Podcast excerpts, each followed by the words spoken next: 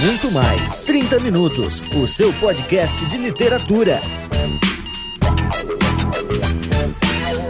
Sejam bem-vindos, leitores e leitoras, a mais um 30 Minutos, sua meia hora alucinógena de literatura.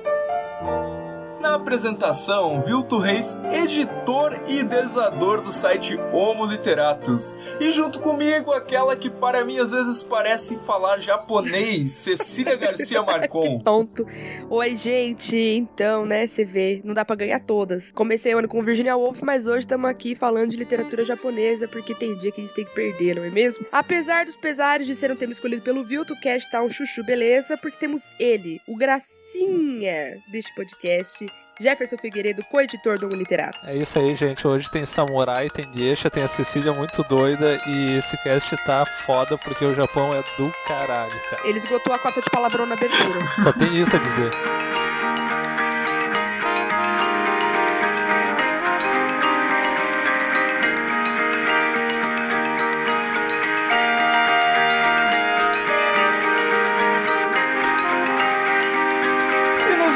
recadinhos de hoje nós temos aí um agradecimento pra galera que participou no último podcast aí dos comentários, né? É, dando aquele palpite básico sobre o país que nós falaríamos neste podcast.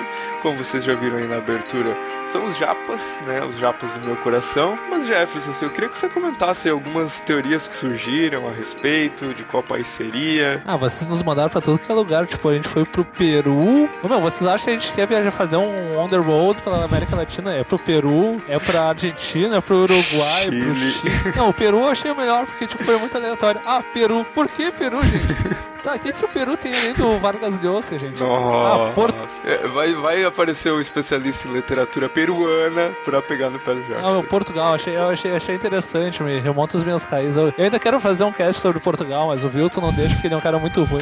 Eu não falei nada, só pra constar. pra Espanha também, mas eu, gente, vocês não têm. Pô, eu sei que vocês são criativos, mas eu sei que vocês poderiam ser mais, tipo, sei lá, mandar a gente pra Iugoslávia, que não existe mais, pra, pra Austrália, mas, pô, vamos sair desse diário de motocicleta, gente. Dá legal, mas dá pra ir além, cara, dá pra ir além da América Latina. Eu sei pegar um avião, eu juro que eu sei pegar um avião. Eu fiquei esperando, assim, um tipo, literatura sobre as Ilhas Canárias, tipo, Luxemburgo, uma coisa assim, mas eu acho que o pessoal não acredita no nosso potencial. Literatura sobre o Acre. Ah, eu queria agradecer especialmente ao JM Flores, né, que além de palpitar que seria o Brasil, ele falou assim, que tal fazer um podcast sobre o tal livro do Vilton? Então, como o livro ainda não foi nem lançado, vou- vamos adiar essa ideia para um futuro aí, espero que próximo, espero que próximo. É, acabei de escrever, acabei de escrever o meu último projeto literário e estou aí em vias de conversar com pessoas, mas nada garantido e nada, ainda nenhuma proposta. Então, você editor de uma editora que, este- que esteja me ouvindo, quiser enviar proposta. Ah, JM, só pede o cheque do Vilton depois por esse jabá maravilhoso que tu fez, porque, tipo, tu fez uma criança feliz pelos próximos 10 anos. Com Então. certeza, com certeza. Mas vamos deixar de papo e vamos para o podcast.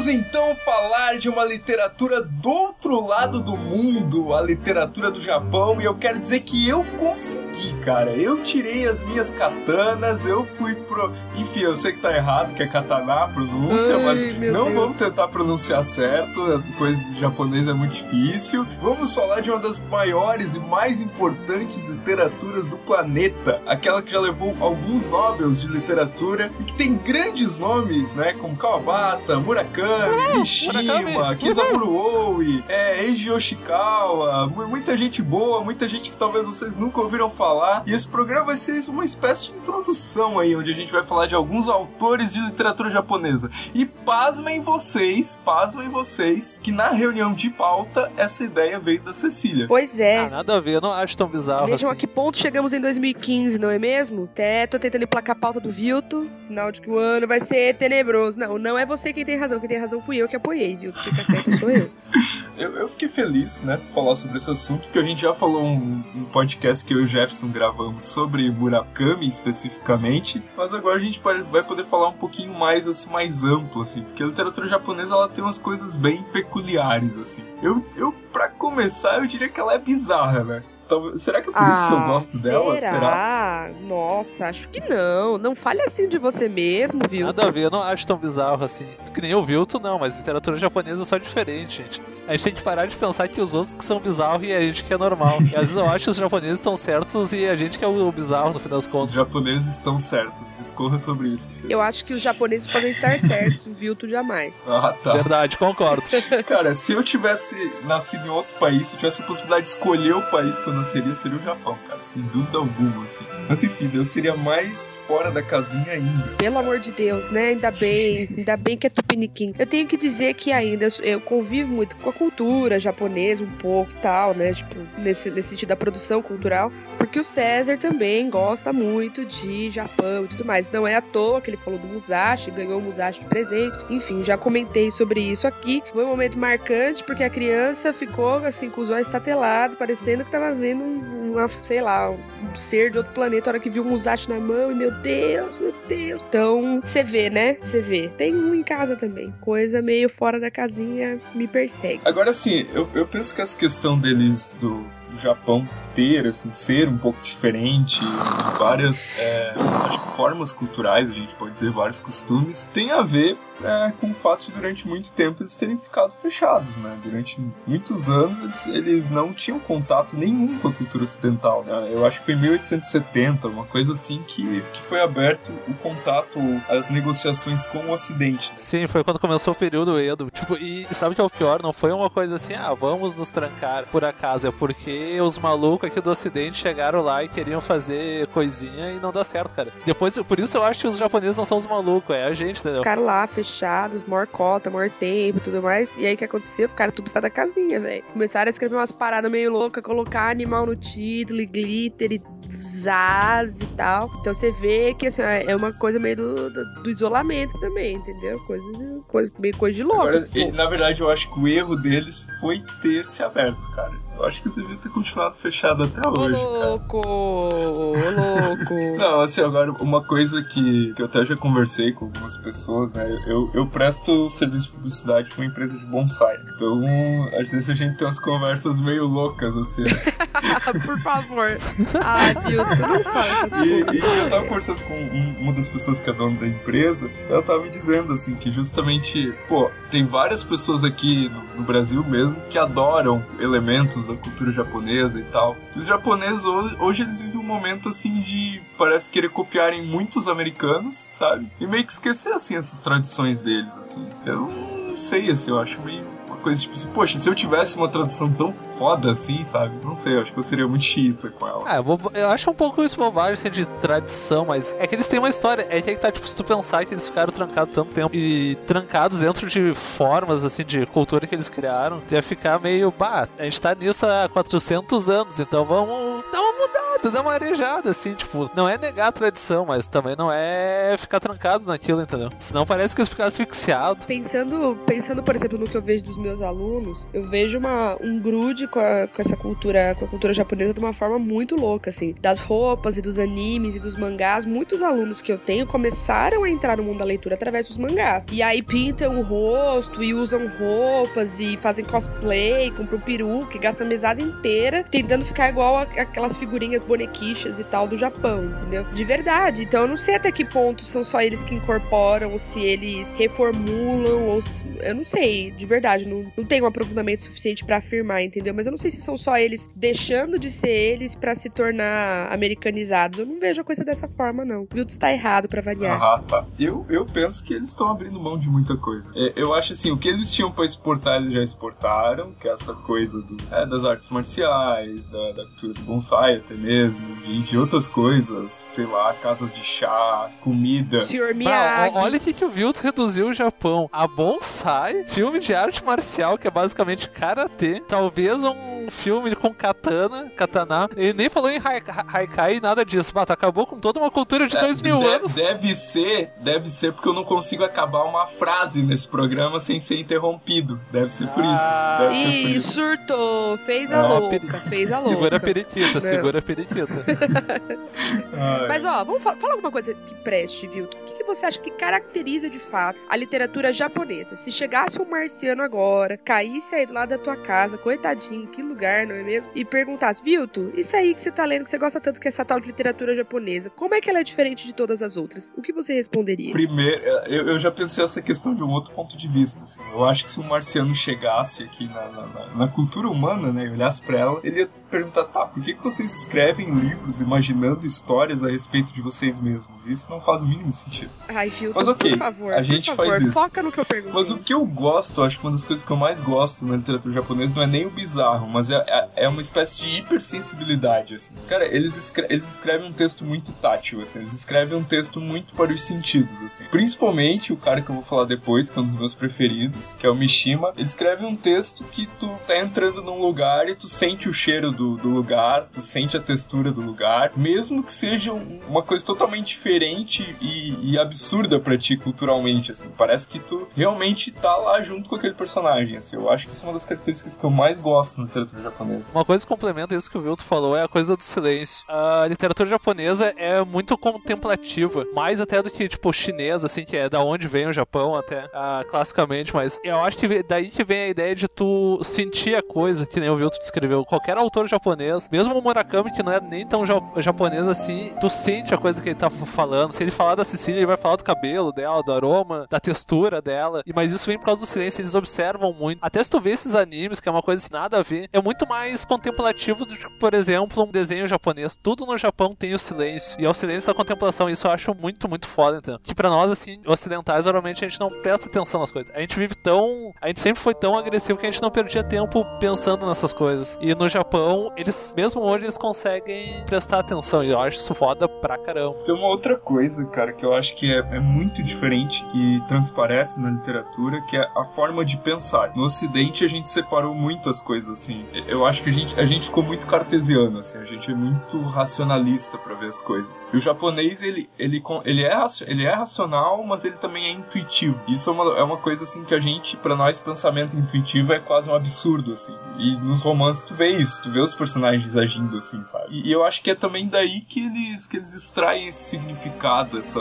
contemplação que o Jefferson tá dizendo, sabe? O cara tá sentado, ele, ele tá descrevendo uma cena que ele tá sentado na frente do notebook e a forma como a luz entra pela janela e ilumina a tela do notebook pode ter um significado incrível. Cara, para nós ocidentais a gente tá cagando pra isso, sabe? Não, e tipo, eles conseguem até coisas assim absurdas. Por exemplo, tu, eles conseguem pegar uma luta de samurais os caras estão lá cortando a cabeça um do outro quase e eles conseguem tirar um, um ultra significado daquilo que é, é incrível assim, tu fica pensando, ah, o cara deve ter, ser um drogado. Não, é algo assim muito cultural. Eles contemplam. Eu não lembro que eu li uma vez, eu li um continho de samurais e o cara no descer da espada, cara, era um conto assim, tipo do 1300, mas cara no descer da espada, ele, ele conseguia colocar toda uma ideia assim de, de, contemplação e de pensar, cara. Eu fiquei pensando, porra, o cara só tá descendo a espada no outro para matar. Eles, mas eles é essa coisa de contemplar assim e pensar, entendeu? E eles não são nada cartesianos, isso é muito bom, entendeu? Porque eles não são tão durinhos que nem a gente. A gente tem muitas certezas no Japão, assim, ah, principalmente na literatura, tu vê que eles não têm nenhuma certeza. Os três autores, assim, que eu acho que a gente vai falar, os básicos, eles não têm nenhuma certeza de nada. Eu acho que isso, isso que é bom, entendeu? É a, é a falta de, de amarras que faz eles viajarem tanto, entendeu? Então, uma coisa que eu particularmente gosto, que é muito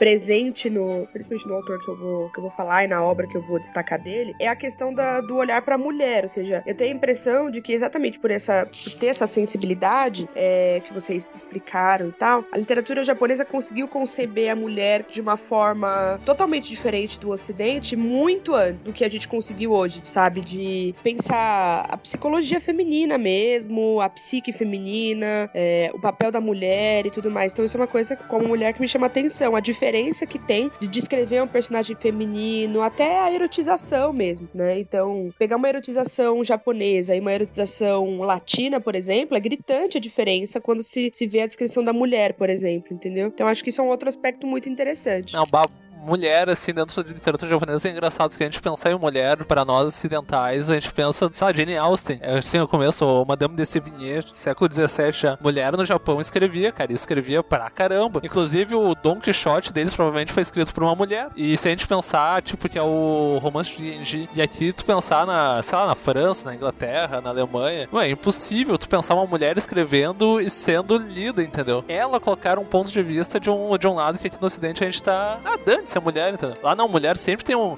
É, é, a mulher, é, ela parece não, ela parece não aparecer na, na, literatura japonesa, mas ela de fato é quem manda. Porque ela é realmente, assim, eu acho que o modelo contemplativo, assim, tu vê que ele é muito feminino. Que a, a mulher que tem a calma de parar, observar, pensar, ela não, é, ela não tenta racionalizar, que nem o Vilto falou, assim. O modelo de literatura japonesa, assim, ele, é, ele tem uma sensibilidade que aqui no ocidente a gente chamaria de feminina, que eu acho bem legal. É, eu mesmo. acho que agora tu matou a questão. Que aqui no ocidente a gente chamaria de feminino. Que pra eles é normal culturalmente. Sim, não, sem dúvida. É que aí que tá. Isso, isso é outro problema. A gente já põe uma visão mais sensível aqui como feminina. No Japão, isso. Literatura japonesa, qualquer coisa do Japão, isso é, é, é a forma padrão. Aqui a gente não, isso é feminino. Olha o, De, o Descartes chegando aí de novo. Gente, um país que deu pra gente Pokémon merece muito respeito. Guardem isso na cabeça de vocês. Pokémon, Digimon, Nossa. Cavaleiros do Zodíaco. Gente, se dessa desse lugar saiu a cabecinha que criou o Pikachu, com certeza o ser de animação mais lindo de todos os tempos. Eu tive um Pikachu de pelúcia e foi a partir daí que eu comecei a respeitar o Japão, tá? Beijos. Ah, é. Não, mas eu, eu acho que um comentário importante da gente dizer é que nenhum de nós esteve no Japão, né? Então, esses comentários que a gente tá tecendo aqui é baseado na visão que a gente tem a partir da literatura japonesa e de outras coisas que a gente consome do Japão.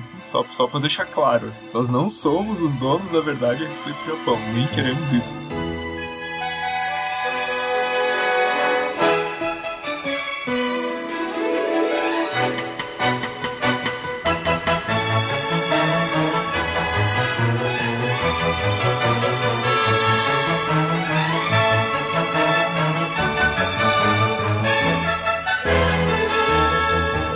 Ceci, já que tu hoje é a vítima da literatura japonesa, fale para nós o autor que tu indicaria para alguém ler. Então, indo para o sacrifício, assumindo meu lugar na forca, né? Lá vou eu, não, mentira. O autor que eu vou indicar é o Yasunari Kawabata, que nos bastidores eu tive que repetir 18 vezes pro Jefferson entender a pessoa, entendeu? Yasunari Kawabata foi o primeiro japonês a ganhar um prêmio Nobel. Nobel, atenção para esta pronúncia, tá? Vilto? Nobel, Nobel não, né? Quem fala Nobel deve falar Papel, disse meu professor de jornalismo. O Kawabata tem uma literatura, na minha visão, muito sensível, muito.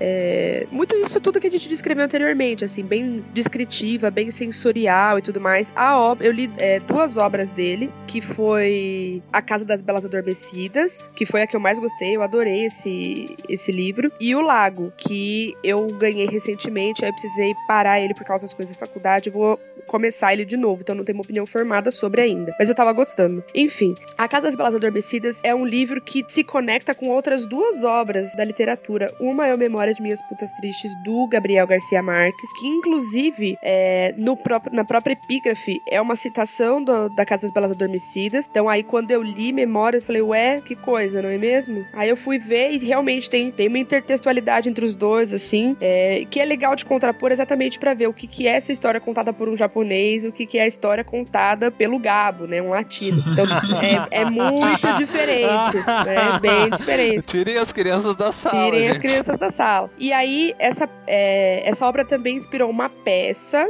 é homônima também, é, então chama A Casa das, das Belas Adormecidas, e foi escrita pelo David Henry Huang. Ele é meio chinês, meio americano, tal, tá vivo ainda, e ele adaptou a obra para uma, pra uma peça de, de teatro, que faz muito sucesso, é encenada até hoje. Então, para se ver que, assim, lá do- da década de 60, de quando foi escrito o livro do Kawabata, a coisa foi, foi sendo refeita e remultiplicada e ganhando braços e pernas por aí. E é engraçado que a sensibilidade, o coração da obra, realmente eu acho que é dele. É, muita gente fala que, que acha a memória de minhas Pontas melhor e tal, porque o Gabo, porque isso, porque aquilo, mas eu prefiro a Casa das Belas Adormecidas mesmo, principalmente pelo final, que o final dá um nozinho na cabeça. Você fala assim, eita, né? Dá um, um impacto. Então, eu achei bem. Eu já li A Casa das Velas Adormecidas e eu prefiro Memórias do Gabo. Ah, gente, por favor, quem tá certo? Só isso que eu quero dizer. Ah, sei lá, tipo, eu, eu também li os dois e sério, eu prefiro não dizer qual dos dois eu prefiro, porque isso depende muito do ponto de vista. Eu gosto muito dos dois. Eu gosto do Gabo por, por ser latino, entendeu? Traz a proximidade, mas eu acho que o do Kawabata é foda pra caramba, porque ele dá isso que a Cecília falou, o outro lado, entendeu? E não é ficar em cima do humor, é que é meio difícil, é, é difícil tu medir, que tu tá medindo duas coisas com duas, dois pesos diferentes, entendeu? Se tu tá pensando na putaria, tu, óbvio que tu vai escolher o Gabo, porque é muito mais divertido. Ele, ele é latino, ele é descontraído, mas o Kawabata é mais. Ele é mais sensível. E, e esse nó que dá no fim do, do Kawabata eu acho foda pra caramba, porque ele, e- ele consegue desconstruir uma coisa que a gente tem no ocidente muito forte. E isso eu acho que vale muito a pena também. Por isso é difícil tu medir os dois. Confesso que eu tô tentando lembrar qual que é esse nó que vocês estão dizendo, cara.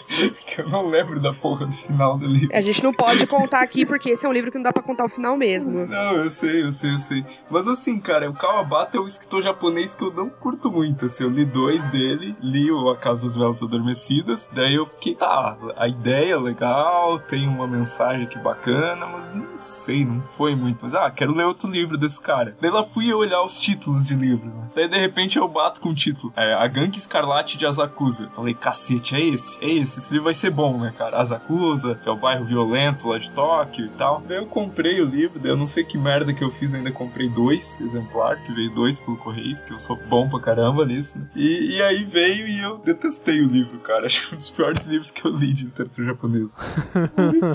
Não, mas eu acho uma coisa irônica do próprio Kawabata, que assim, ele foi, é, fui fazer a pesquisinha e tal, né, sobre ele pro Cash, aí ele foi e tal, no discurso dele, de, quando ele foi receber o Nobel, ele fez um discurso se posicionando contra o suicídio de muitos escritores e tal, tal, tal, se posicionou contra a coisa mesmo e tudo mais. Quatro anos depois, o que que ele fez? Fez o que todos os japoneses de respeito fazem.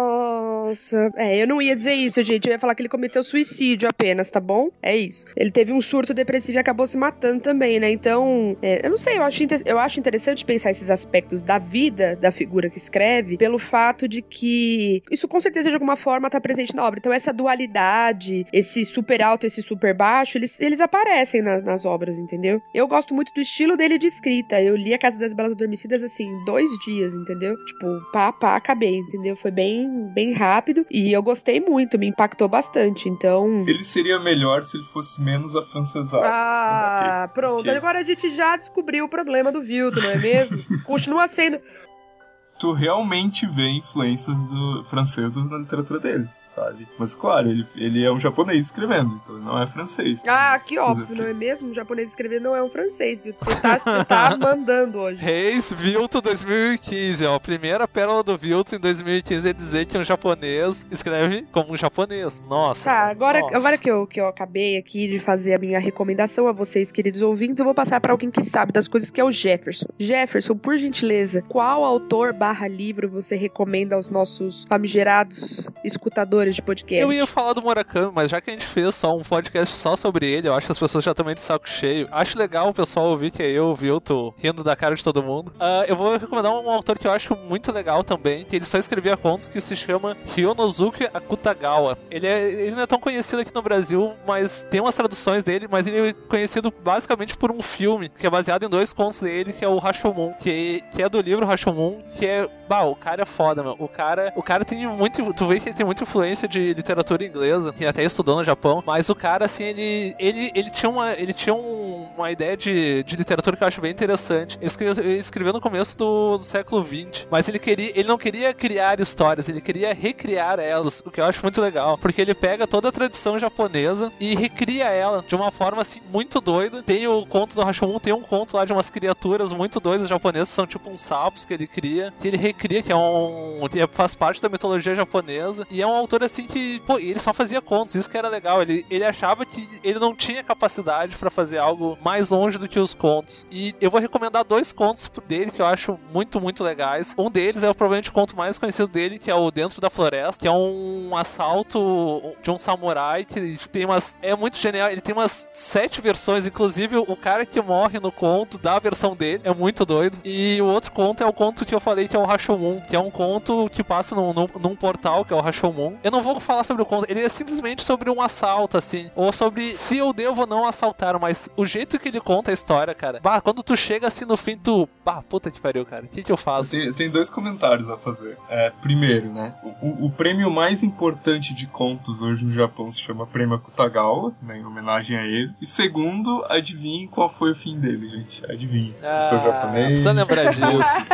Fazer o quê? Né? Ele tentou uma vez, suicídio, não deu certo, depois se suicidou tomando overdose de veronal. É, mas esse era Guasca, ele, ele fez aos 35 anos, não esperou que nem o, esses Mishima da vida aí que esperou fazer 30, 40, 50. Mishima, 45. Pô, 45, pô, o cara era quase um ancião. E, e sobre o conto, é, tem, tem várias traduções pro título, né? Dentro do bosque, dentro da floresta, enfim. Mas esse conto aí, o, o Borges, inclusive, dizia que era o primeiro conto policial da história. Ah, pior que é, cara. Pior, eu não, eu não, eu não sabia disso, mas pior que vendo assim. É, quem vê o filme, tem um filme que é o Rashomon, que é basicamente a história desse conto. Uh, ele é um conto policial, porque a moral é tu saber quem é e como é que aconteceu o crime. Tu sabe que aconteceu, tem um morto, entendeu? Mas o resto é muito doido. E por, até porque ele rola tudo num, num, num, fluxo de consciência. Todos os personagens estão relatando o que aconteceu. Mas aí que tá, tipo, tu, quando tu lê a última versão, que é a do morto, tu tá, e agora, entendeu? O que, que aconteceu? Tu não tem a mínima ideia do que aconteceu. E é meio Dostoiévski nesse ponto, porque as pessoas falam, falam, falam, ficam num monólogo muito doido e no fim tu não. Tu,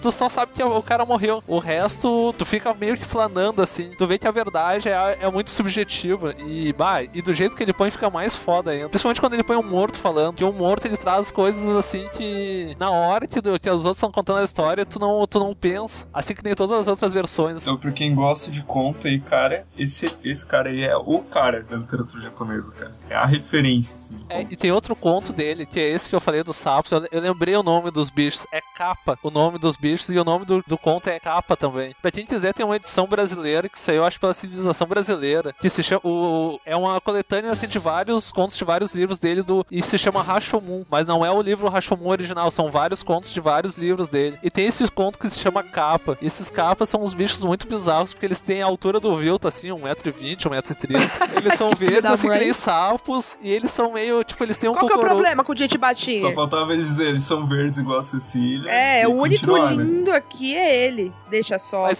mas é que tá, eles são uns bichos muito estranhos, mas eles se comportam que nem, que nem uma sociedade nossa, entendeu? E é muito engraçado que tu vê que ele vai destruindo todas a, aquelas coisas sociais que tu vê que tá errado. Ele usa um, algo da, da, da cultura, assim, da mitologia japonesa pra destruir tudo que tá na volta dele. Porque os bichos falam, os, tem um bicho desses, um capa que é poeta, tem um outro que não sei o que. E eles têm os inimigos deles também, que é um outro ser lá mitológico, eu acho que é a salamandra, não tenho certeza, cara. Mas é muito doido, cara. E o cara consegue pegar uma, co uma coisa da mitologia e retransformar ela, refazer ela. O que é foda pra caramba. Sem contar o samurai, ele não pega o samurai pelo samurai, ele, ele mostra que o samurai é meio que nem o gaúcho, assim, da, da literatura. Ele é o cara marginal, mas é o cara que tinha que viver, Nossa, entendeu? E eu, eu tava na, na cultura com a minha irmã dia desses. Aí eu vou, vou até pedir pro Vilto colocar no, no post a capa que eu achei. Tinha um livro lá do, do o Rashomon com a, com a capa. E eu peguei assim porque eu achei muito impactante. Achei, achei uma capa muito bonita, mas bem impactante, assim, né? E aí, eu não sei, é só um, só um comentário, assim, porque existe até um cuidado de, de edição mesmo, assim, eu acho, sabe? De fazer algo bonito e que chame atenção e tudo mais. Tava uma fortuna, né? Tava custando um rim, né? Como eu só tenho dois, não deu para comprar. É, deixei pra próxima. Falei, é um outro momento quando tiver custando, sei lá, uma unha, um dedo, que eu tenho 10, por exemplo. Aí dá. Mas eu achei a capa muito bonita. Aí. E ela não entrega nada, isso que eu achei foda. Eu vendo a capa. Ela, pra quem leu conta assim, conhece, não entrega nada. Tu vê que ela também foi baseada no filme, mas é que tá. Ela, ela diz muito, mas no filme ela não diz nada assim do que realmente tem que dizer. O que mostra que o capista é bom, ao contrário do Lovecraft. Tem uns capistas horríveis. E lá vem a treta. Bom, vamos encerrar aqui, né, Jefferson? Quem tinha que falar já falou, não é É mesmo? isso aí. Tá, agora vamos pro monólogo sem fim do Vilto. Vilto, indique o seu autor e sentem, crianças. Sentem que vai vir Vocês história. dão licença que eu vou pegar uma Coca-Cola. Ah, é. Então, gente, eu vou indicar o Yukio Mishima, óbvio. óbvio. Ah, que óbvio. novidade, cara. O Vilto Na, sendo na óbvio. realidade, o meu sonho ainda é ter um podcast exclusivo sobre o Yukio Mishima, né? Mas aí, eu tô vendo até, até esses caras aí resolverem ler ele. Acho que o Jefferson já leu alguma coisa do Mishima. Eu já li o todo o mar da, da fertilidade, só pra te tomar no cu. Leu a tetralogia, que é a mais famosa do Mishima. Mas, cara, o, o Mishima, a, a história de vida dele já é um personagem, já é um livro à parte, assim, né? Que ele, ele era aquela criança, assim, mega doente, mega fraquinha e tal. Cresceu, casou, teve alguma, alguns envolvimentos homoafetivos. E, e aí, com 30 anos, o cara resolve que ele não ia ser mais aquele cara fraquinho. Ele começou a malhar igual um maluco, virou alterofilista. Tanto que se você jogar no Google, tem altas fotos dele mostrando o corpo dele. ele, ele atuava no teatro, ele era um cara muito descolado, assim, e mega inteligente. O Yasunari Kawabata, que a gente falou antes, quando ganhou o Nobel de Literatura, ele disse que é, ele não entendia por que, que eles tinham dado o Nobel, o Nobel para ele, sendo que tinha um cara como o, o Mishima escrevendo, assim, que era um cara que o mundo via a cada, tre- a cada 300 anos, de um nível de um Dostoiévski. Então, assim, não, não quero aumentar a responsabilidade do Mishima, né? É, foi o, o Kawabata que disse. É, bom, pra- acho que pra começar indicando, eu não indicaria a tetralogia Mar da Fertilidade, que foi o que o Jefferson leu, porque é pesado, gente, é bem pesado. Ah, o pesado é apelido, cara. Se, se vocês estão naquelas bad trip, não, não peguem, cara. Se vocês chegar no segundo, vocês já estão. Não, assim, eu, eu Ah, acho é que os dois foda. primeiros livros até vai, assim, mas o terceiro e o quarto, velho, entra num budismo maluco ali que, olha, cara, foi difícil passar.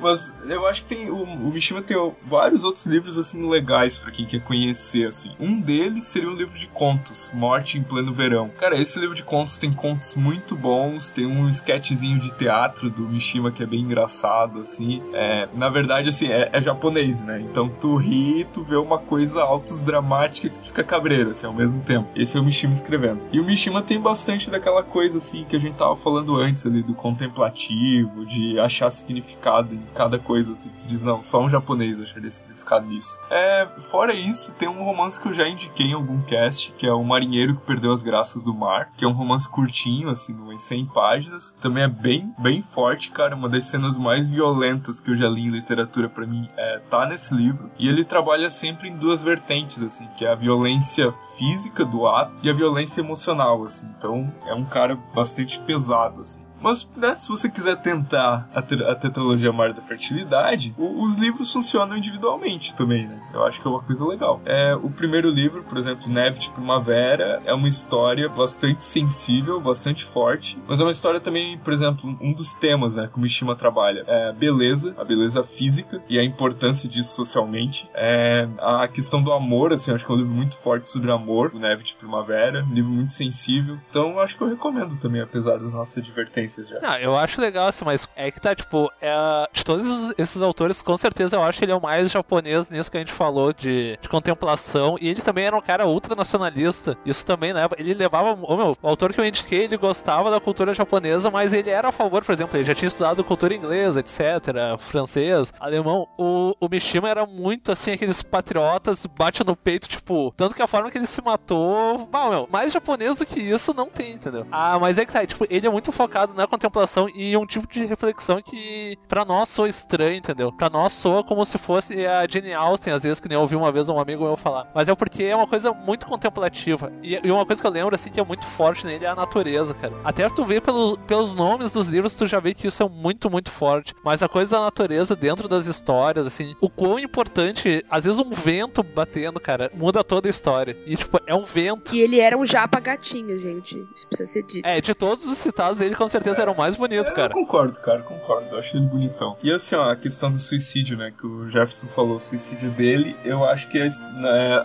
num, num cast atrás aí a gente falou que do suicídio da Virginia Woolf, né? Eu acho o suicídio dele mais sensacional. Ai, por favor, várias pessoas fizeram antes dele. Quem fez igual Virginia Woolf e Shield? Para. Não, para. mas não, ninguém fez igual ele, cara. Ninguém fez com o mesmo significado. Não, não foi à toa que o Leminski chamou ele de o último samurai. O, o Mishima, como já falou, além dele ser nacionalista pra caramba, ele tinha uma questão muito assim de, de tentar levar as pessoas a voltar, a se voltar para as tradições japonesas. assim. Ele era muito anti essa coisa que o Japão tava sofrendo, da, da, da mudança de orientação para ver, o, pra ver os Estados Unidos como grande é, colonizador cultural, acho que podemos dizer assim. E o Mishima, no final da vida dele, eu, né, eu acho que o suicídio dele não foi exatamente pelo patriotismo dele. Eu acho que o suicídio dele foi uma questão pessoal, assim, ele sempre quis fazer isso. A obra toda dele, assim, meio que promete isso. Mas enfim, daí é uma interpretação minha. Mas o que ele fez, assim, fatos. Quando ele tinha 45 anos, isso em 1970 ou 71. 70, é 70. Ele terminou o último volume do Mar da Fertilidade, o quarto livro, é, deixou, né, orientado para entregar pro editor dele. E ele fez uma coisa, assim, bem básica, que é ir no Ministério de Defesa do Japão, né, levando três ou quatro pessoas ali de um grupo dele chamado Tatenokai, que era um grupo de artes marciais, e eles invadiram o Ministério de Defesa do Japão, né, fizeram um ministro da defesa de refém, e a única condição do Mishima era que o exército que estava ali ouvisse o discurso dele, que era um discurso patriota com o objetivo de é, fazer com que os japoneses restituíssem o poder político ao imperador. Porque, não sei se todo mundo sabe, na Segunda Guerra Mundial, quando o Japão perdeu a guerra, os Estados Unidos obrigou o imperador a dar uma declaração dizendo que o imperador não era um deus, né? Primeira coisa, e que ele estava passando o poder político para um governo constituído. O imperador ia ser um mero símbolo, assim. E o Mishima queria que as pessoas voltassem a ter o imperador como líder político. É claro que os soldados é, ficaram nem aí para isso, né? Aí o Mishima, é, brilhantemente, pega e comete um seppuku, assim, que é o suicídio ritual dos samurais, e principalmente era um suicídio que eles cometiam é, quando eles sentiam que tinham traído o imperador, por exemplo. Tinha outros motivos, mas um dos mais fortes é se eles sentissem que eles tinham traído o imperador, eles cometiam seppuku. E aí era, tipo, mais ou menos esse sentimento que o Mishima tinha em relação ao Japão. Mais do que isso, eu acho que não. Não tem, não, não tem o que falar. Se vocês querem, querem ter noção do que, que era o homem, acho que. E o que, que é o Japão no geral, acho que o, o Mishima, nesse ponto, ele resume muito. A coisa da honra. É, pra, pra nós latinos falar em honra chega a ser engraçado. Mas, O que que você quer dizer com isso,